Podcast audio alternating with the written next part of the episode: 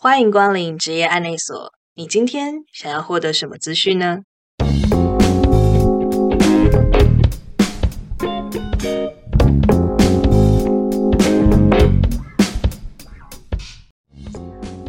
大家好，我是阿拉尼，今天又是不动产管理人员 （A.K.A. 包租公）特辑的下集。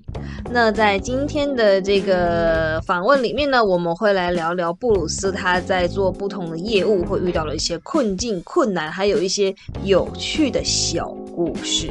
那在最后的时候呢，布鲁斯也会跟我们分享说，因为他自己有一些面试别人的经验了，呃，到底什么样子特质的人会比较容易胜出？那你要如何在面试的过程中啊，听清楚哦，面试的过程中展现表露这些能力跟特质。所以，如果有想要从事这一个方向的人呢，最好要听到后面哦。好，那我们话不多说，就开始吧。这感觉好商务人士，好浪漫的感觉哦，充满了粉红色的泡泡。不过，那你这个工作会很累吗？因为刚才听下来都觉得是有趣的部分。好，我觉得这个工作它累的地方，我应该会是说在跟人沟通这件事情。对我来讲，其实我没有那么擅长去跟陌生人做沟通，所以其实我在做这些工作的时候。对我来讲，最累的就是沟通这件事情。哦，但是这个工作又又是一个需要跟非常多不同的人沟通的工作。对啊，那对你来说，它真的充满挑战。难怪你做了七年还不会腻，因为它 永远有挑战。对，永远都有。哎，那你这样子一天大概怎么过呢？如果是一个普通的，你没有在出差的一天，呃，通常我的一天都会先从检查代办事项开始，主要就是会看说有哪一些准备合约要到期要续约的客户，然后每一个客户目前续约的进度大概走到哪边，然后再来是我会把已经跟客户谈好的一些合约的条件做内部的签报。接下来就是主要在接听跟回复客户的来电和 email。虽然代办事项都是已经先列好的，可是客户的电话或 email 都没有固定的时间打来，所以我们其实很容易在做事情的时候被客户的电话打断，就必须要马上跟客户做回复。那回复完之后又要回头来处理刚才被打断的事情。再来就是。很需要跟每天跟大楼现场的物管公司做联系，看看说大楼的每一天有什么新的状况啊，有什么客户提的问题啊，那有没有报修的事情？所以其实每天这样过下来，可能虽然代办清单没有列那么多，可是总是会有一些临时突然的事情需要去做，所以就很需要把自己的 工作管理这方面的技能去精进。才有办法把事情都处理完。嗯，感觉你们的工作不是那种很制式化的，就是哦，每天就是 A B C D E 这些东西要做完，而是有可能是 A B，然后在这个 A B 两件事情的过程中，就会有无数的惊喜包进来，像是。每一天大楼都会有人打电话过来，每一天都会有租客打电话过来，每一天都会有谁过来跟你？对啊，就是会有很多的突发事件这样子。哦，天哪，感觉很具备挑战性，而且记忆力也要很好哎。你刚才讲说，有些时候就是做事做一半被打断，打断可能打断一段时间之后，又要再回来做这件事情。其实我自己的话，现在这样这样子能力已经 下降还蛮多的了。我觉得他需要很强的记忆力。OK，我也是啦，就是年纪的关系，没有啦。因为我其实也是因为做了这个工作之后，才慢慢让我的工作管理能力越来越好。因为真的每天的事情太多了，所以后来就是慢慢学会说把事情分类成像重要不重要，或是紧急不紧急。我把它这样分类，然后再我们再依据顺序把它一个一个处理完。嗯，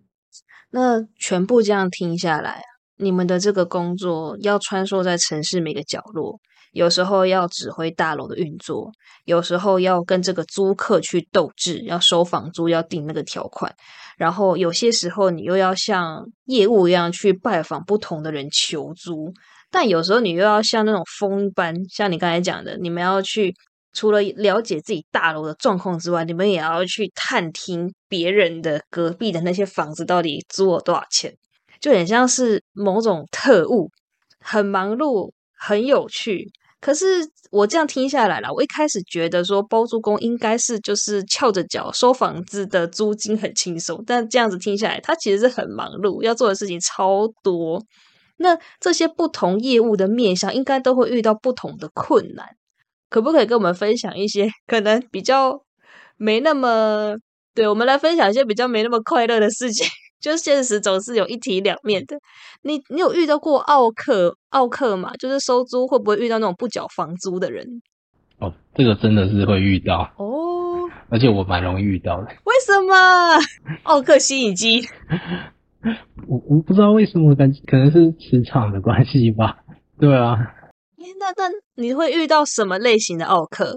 我就曾经有一个好，我我举一个例子好了。我曾经有一个客户，他们公司因为被告，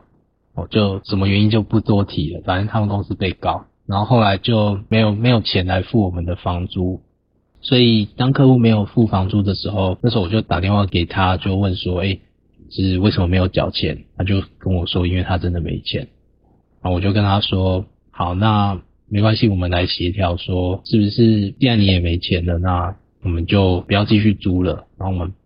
用合约的保证金把他欠的房租啊、水电管理费这边都扣掉。那当然那个时候因为客户的欠的钱其实蛮多的，所以保证金其实已经不够扣。可是原本跟客户这样讲完，他也同意。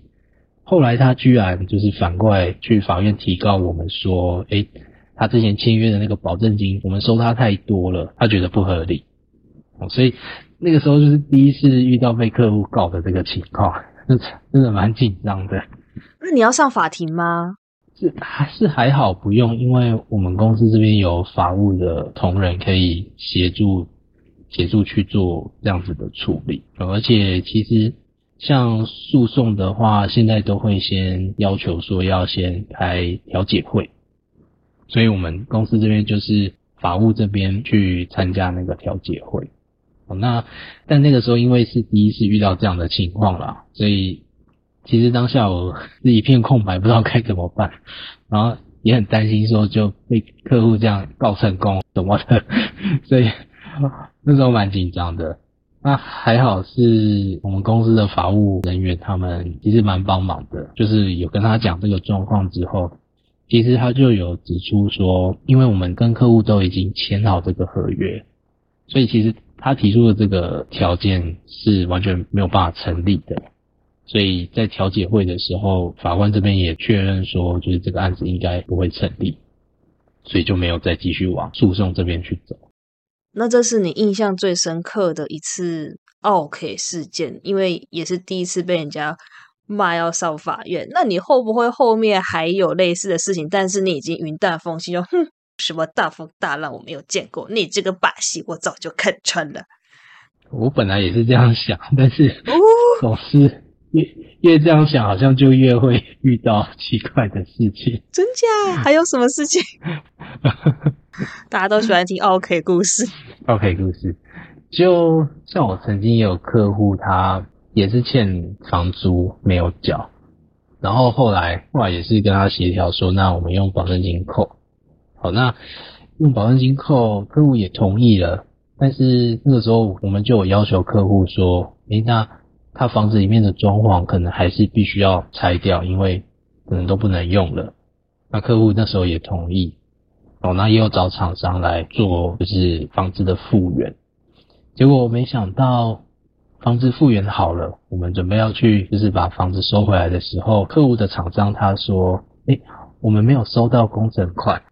后来才发现，那个客户是真的没钱，所以他不止没有给我们房租，就是他也没有给那个做装潢的厂商钱。厂商就很生气，他说：“我都做完了，然后没有给我钱。”那时候他很生气，就想说他要报警。天哪！可是他报警应该也不是告，也不是对你，是对找他来的那个人。对啊，可是厂商的时候可能一直在气头上面，他也听不进去。后来当然还是有点苦口婆心跟他再三的沟通啊，就说，就其实我们也是受害者，就是我们也没有收到房租啊，所以后来厂商他就就是比较释怀，就没有再对我们怎么样，他就就是去找那个客户了，算是扫到台风尾的一个概念，真的是被扫到，哇，真的是会有很多有趣的事情发生呢，非常多，嗯。那你在做其他的业务的时候，会有遇到什么样比较大的困难吗？比如说像试调的时候，好了，因为我们试调的时候，通常我们就会需要去呃附近的办公大楼，然后实际上进去跟呃现场可能管理人员啊，他们问说，哎，就是这栋大楼我们要租的话，要租多少钱？那有一次我就是。到某一个办公大楼去试调，然后我就一进门我就看到说一有保全在睡觉，薪水小偷，我就想说好，既然他在睡觉，那我就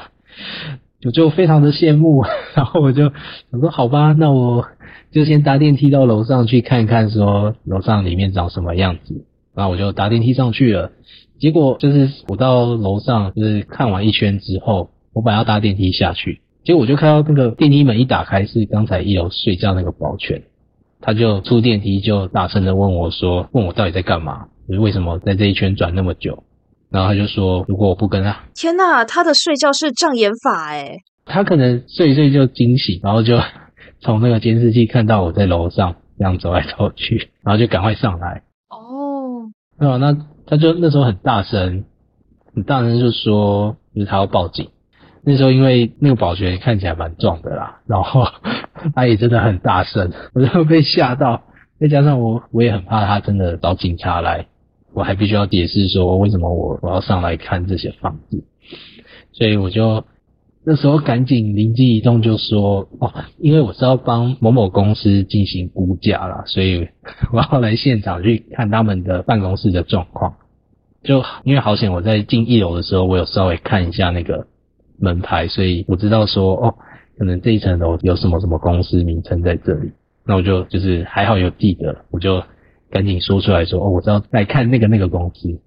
保全那时候就说好啊，那你看完就赶快走，我就赶快逃离现场。天哪，好像某种特务行动哦，超惊险刺激的哎。对，真的好险。哦哦，这这个真的是很惊险刺激。那那在招商呢？招商那件事情最困难的事情是什么？我觉得招商最难的是要找到对的客户窗口。哦，对的客户窗口。因为很多时候我们都有先找好说我们要招，比如说可不可或是米克夏，可是后来我们就迟迟无法去真正联络到说真正可以决定能不能租这个店的窗口，因为我们很容易。打电话进去就说，哎，我们是某某公司，然后有店面，想要推荐，就是你们公司来展店评估看看。那可能通常对方就会说，好，我帮你转接。那转着转着就断线了，要不然就是对方就说，哦，好，那你是不是可以先提供招商的计划，就寄过去，通常又没有下文。所以很多厂商就是因为有这样的状况，我们就没有办法顺利的跟窗口联系到。所以我们每一次的招商都是必须要同时找好几个对象去跟他联络，那可能联络个十家，那顶多两三家是可以真的找到窗口的，所以我觉得是招商比较困难的地方。我本来想说，会不会其实你们招商这件事情，你们就把说我们哪边还有空缺的店面，就是可能抛在某个什么。租屋平台上就会有人过来看，有人来联络你们，好像没有这么简单的。对啊，因为其实我们也可以比较简单的去做了，只是以前这样子做了之后，发现效果没有很好，就是客户可能就听着说哦，这个店面多少钱，那他们就很直觉就就说哦，那不能再便宜一点吗？或是就很快就没兴趣了。所以你们就是直接打进客户的那个决定的这个权力核心里面，然后直接跟他们谈，这样子是反而是可能最最直接切到要害的。只是说这条线要一路接通到那个真的可以说好，我可以拓点的那个人，这条路很不好通，很不好通。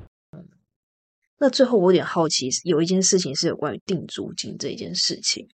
因为我知道说现在是疫情的关系，很多商家都会说：“呃，我们撑不下去了，我们撑不下去了，我要退租，我要转租，除非你价格给我更低的。”就是会有很多这种调整租金的声浪此起彼落。不过，调整租金对你们来说，它就直接影响到你们公司的获利，可能你们的高层也会比较不开心听到这种话。但是如果说你们下面就是有客户在持续这样子讲的话，你们要怎么去处理这种事情呢？OK，因为这个确实这两年疫情比较严重，所以我们也确实蛮常碰到客户有这样的一个需求。其实一开始公司这边也是有蛮激烈的讨论，说就是要不要帮客户做这样子的一些优惠啊。那后来其实讨论蛮久之后，我们其实就有去参考像政府的一些纾困方案。或是我们其他同样在做不动产出租的大房东他们的一些做法，所以后来我们就是有稍微是不同的客户的状况，我们会先跟客户询问了解说他们实际的一个公司营收影响的一个幅度，那如果真的是影响蛮严重的话，我们就会再跟他讨论是。怎么样的一个租金的措施可以真正的帮到他？因为对我们来讲，假设客户真的因为这一波倒闭了，其实惨的也是我们，就我们也没有办法从他这边再收到租金，所以我们后来就是还是会视实际每个案子的一个状况去跟客户讨论怎么样协助他。哦，也不是那么不近人情，还是会需要去做一些折中的处理。嗯。对啊，哎，那聊到这么多关于做这些业务很困难的事情，不就是或者说会有遇到一些困难的状况？有时候极致之突发，有时候是那种很烧脑，不知道联络谁，人找不到或干嘛的，或者是说有些时候就一些突如其来的状况。那你觉得你自己是有什么样子的特质，让你有办法去克服？这些工作上的困难。如果我嗯硬要选一个的话，我觉得我会选的是，我其实可以永远保持一个想要学习的心。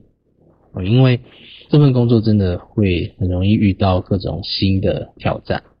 我在一开始面对这些挑战的时候，当然也会觉得说，哦，怎么挑战这么多，然后又这么难。虽然说我喜欢挑战，但是这挑战好像很难，又没碰过，然后别人都没有遇到这样的状况，为什么我就遇得到？一开始会这样想没有错，可是后来我就会想说，既然就是我遇到了，就还是得由我去解决，所以我就转念去想说，好，那我就规定自己要从这一次的挑战中去学习到新的事情，让自己成长，去克服到未来我遇到同样的事情的话。它对我来说就不是新的挑战，就是我已经会的东西。例如说，像前面我提到说曾经被没缴钱的客户告的这件事，对，那时候因为就很害怕，然后害怕说让公司亏损什么的。可是那时候怕归怕，但是也因为这样子让我燃起去说，好，那我要真正去研究我们的合约条款，去确认说。到底是不是客户真的会告成功？然后也是因为这样子，后来就是有跟法务他们去讨论说，哎，我们可以用怎么样的方式避免让他们不小心告成功啦，或是更甚者有机会，我们另外反过去告他说，哦，他欠那么多钱，然后一些违约金啊，还有利息什么的。因为经历了一连串这样的挑战，我都会跟自己说，要透过这些挑战去学习到新的事情。这样我就可以在之后遇到同样的事情之前去做一些预防的措施。那同时我也发现，透过这样子规定自己的这个心境的转换，其实后来在面对到新的挑战的时候，压力就也不会那么大。我就把它当做学习的机会。哇，虽然你说这个是一种学习，就是积极的学习的态度，但是我听起来会有一种好像是，其实你在面对任何的困难或任何的冲击的时候，你的第一个点都是你要去正面的迎击它的那种感觉，不能够退缩。感觉你抗压性也很强诶。我我觉得这可能跟我某一个潜在的个性有关啦。就其实我蛮不服输的，不论玩游戏啊，或是遇到什么问题，我觉得如果有遇到自己没有办法赢，或是没有办法回答这个问题的时候，我会非常的不开心。所以为了避免这样的状况，我就变成说，哎，只要我遇到这个问题，我就一定要想办法把它解决，解决掉我就赢了。所以我就 用这样的一个特性去面对遇到的任何的问题，这样也是很错诶。就是有有这样的一个态度的话，其实面对任何的状况的时候，就不会想要逃跑，因为逃跑就输了。为了要赢，只能往前走。哦，对，没错。天哪，哎，那我们聊了这么久，那在这个比较尾巴的阶段，我通常都会再问两个问题。第一个就是说。嗯，从布鲁斯这边，你觉得像不动产管理人员这样的一份工作，他会需要什么样比较特殊的呃人格特质，或者是学经历吗？像布鲁斯，你是念物理系的，我想可能你们单位这个这个。学历背景的应该是比较少啦，会不会有什么比较特定的科系会比较吃香，可以进到这样的一个职场环境里面？还是说你们真的是比较依特质找人？像布鲁斯，你有提到说你的特质是你很不服输，然后你从所有的困难中去学习。我们部门应该就我一个念物理啦，应该是啊。对，其他人其实大部分都是念地震相关的。呃，因为现在地震的科系比较大众，就是北大跟政大，所以其实我们大部分都是这两个学校的地震系的校友。但是应该也有不是地震，也不是物理的第三方吧？对，也有，其实也有像是念建筑的，或是念经济的，甚至有一个同事他是念人资。哦，人资好特别哦。对啊，所以。其实虽然说呃地震学系他们学的跟不动产是比较相关没有错，但我们这边其实也没有一定都是透过学经历去找人，比较还是吃个人的特质。因为其实，在不动产这一行做这么久，我觉得做不动产的关键，它主要是要去知道一些资讯的落差。我们就要去掌握到比别人还要多的一些资讯，进而从中去跟客户协商，找到说对公司比较有利的地方。那这个资讯的来源，其实我们就是要从人与人之间的沟通，或是自己另外的一些调查研究去得到。所以我认为，其实，在特质上面，只要你是一个不害怕沟通的人，然后同时你又可以从获取的资讯中去整理汇整出自己想要的地方的话。其实大概就可以胜任百分之八十我们不动产这边的一个工作。好，那当然不动产专业的知识是也是需要的，可是他需要的反而大多数不是从学校这边学到的相关科系的，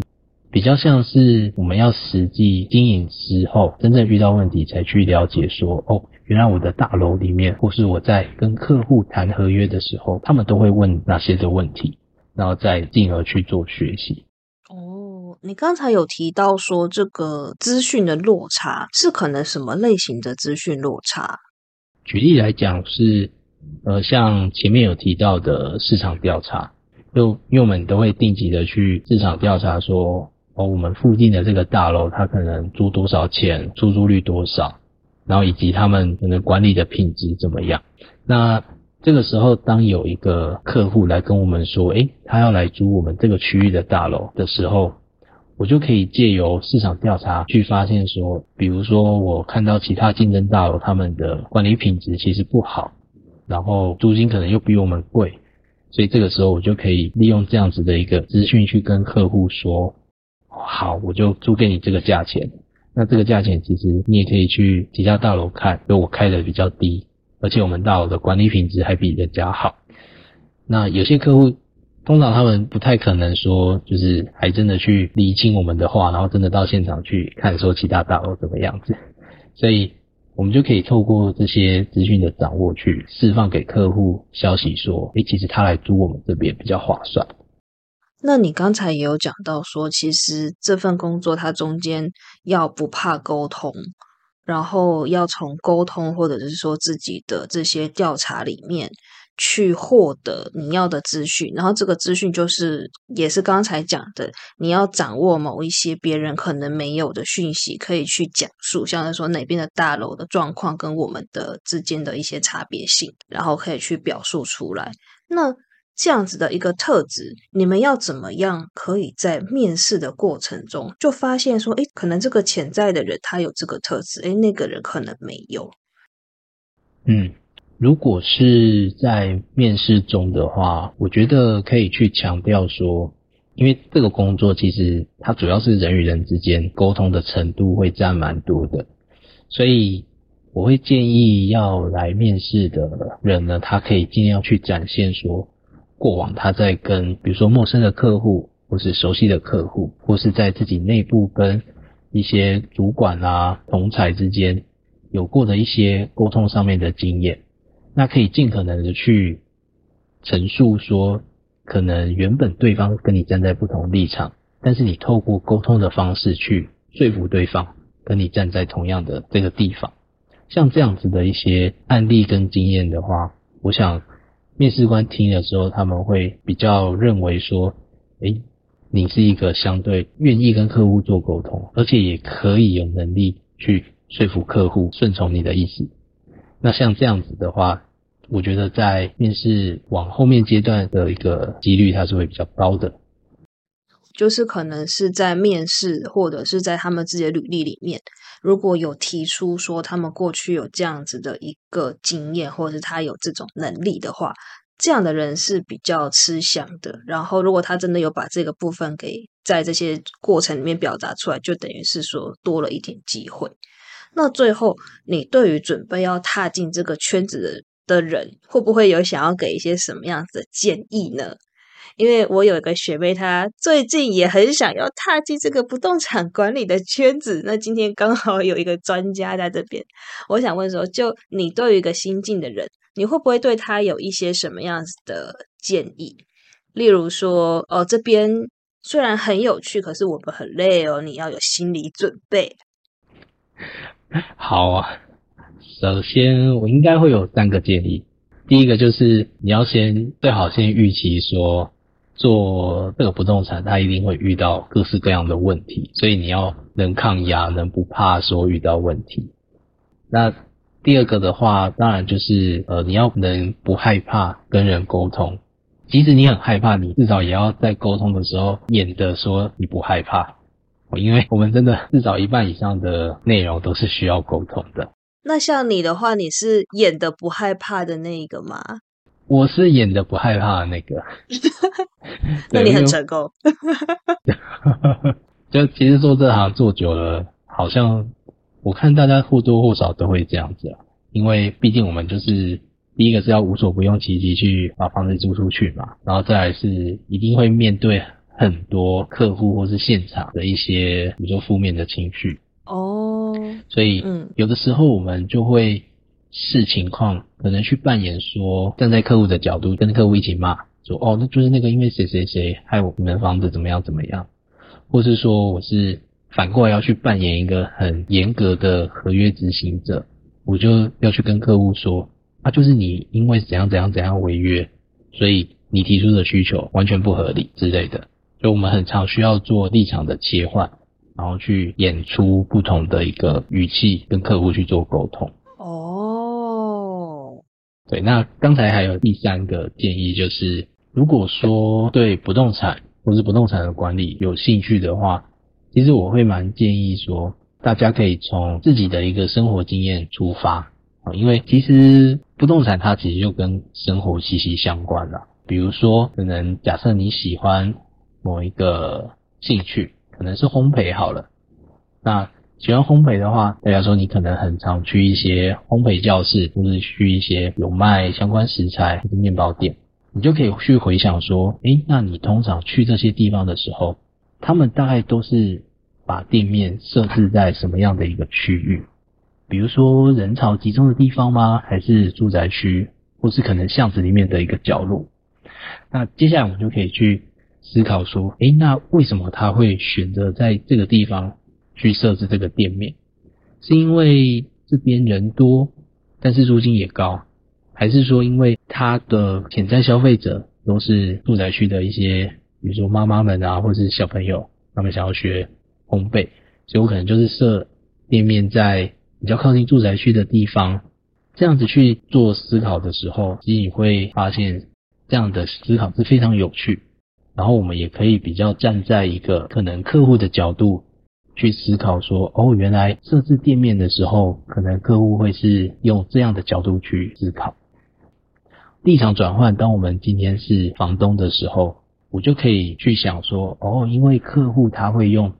这样子的角度来选择承租在这个地方，所以我就可以用同样的理由去找同样产业的人，去跟他说，诶，因为我觉得你的这个烘焙教室的主要消费者都是集中在住宅区里面，可能。中年妇女或是小朋友，所以我们这个店面非常适合你。这样子的话，其实就可以在不管招商或是在一些规划的时候，就可以应用在这里。意思就是说，其实对于不动产的管理这件事情，或者说站在房东的角度，其实房东要怎么样去想，要租出去多少钱，或者说他可以租给多少人。他如果本身没有多一点的这些生活经验或生活体验的话，他其实也想象不出来。那一般在生活中可以去累积的，就是假想说，假设我今天从我自己出发，或许我一开始是一个喜欢烘焙的人，我可能会想到说，那如果我要开个烘焙教室，我要开在哪里？我可以怎么开？那去拓展成哦，假设我今天是一个。嗯，呃，开一个摄影店啊，或者是我今天要开一个录影棚啊，或者是我今天要变成是一家呃 Seven Eleven，然后我可以去每一天可能去想一个到两个这种，哎，假设我今天要开这个什么店，哎，那哪边比较适合？就如果有常常这样子的思维模式的话。就比较有办法去养成一种反向思考的能力，然后在之后要对接到不动产管理的这个领域来说，它就会比较容易去延伸跟发想，说各个不同的。实际上，我真的有这些产品了，我要把它后面出租去给谁，就比较好去做延伸。那做起来也会比较顺手。没错，而且重点是这样会做的比较开心啊，因为我们就是从自己的生活经验。跟兴趣做出发，所以，其实像我们从事，其实大家的生活经验，我觉得都蛮多彩多姿的。对，相对于我来讲，嗯，相对于你来讲，你怎么好像听起来好像有点无聊？不能这样吧？你刚刚才鼓励大家要多去观察外面的世界呢。对啊，我没有我的意思是，我们我的同事们可能比我还更擅长于这方面。嗯，今天非常感谢布鲁斯跟我们聊了这么多，分享了这么多在当不动产管理人员 （A.K.A. 包租公）的这些事情里面的各种面向，包含有趣的啦、比较麻烦的，或是惊险刺激的。对，那么如果有听众朋友未来想要踏进这个领域的话，也希望可以听听看布鲁斯的建议，对，从生活中去汲取一些。就是当房东的灵感，嘿嘿嘿，我就觉得还蛮有趣的。就算不踏进来，这样想也是蛮有趣的。嗯，那么我知道最近有一些公司他们要开缺了。那至于是哪些公司呢？其实，在上一集的最一开头的时候，我有跟大家分享过什么样的公司比较容易出现这个不动产管理这种类型的职缺，大家可以往那个方向去稍微搜寻一下。那么最后的话呢，是希望说大家有在听这个节目的人呢，可以追踪一下我的 IG 那边稍微有一点冷清，嗯，希望可以跟听众们多一点互动，了解大家比较希望可以听到什么样方向的内容这样子。那么我们今天节目就到这边了，下个礼拜会再奉上新的一集，那就在这里跟大家说再见喽，拜拜。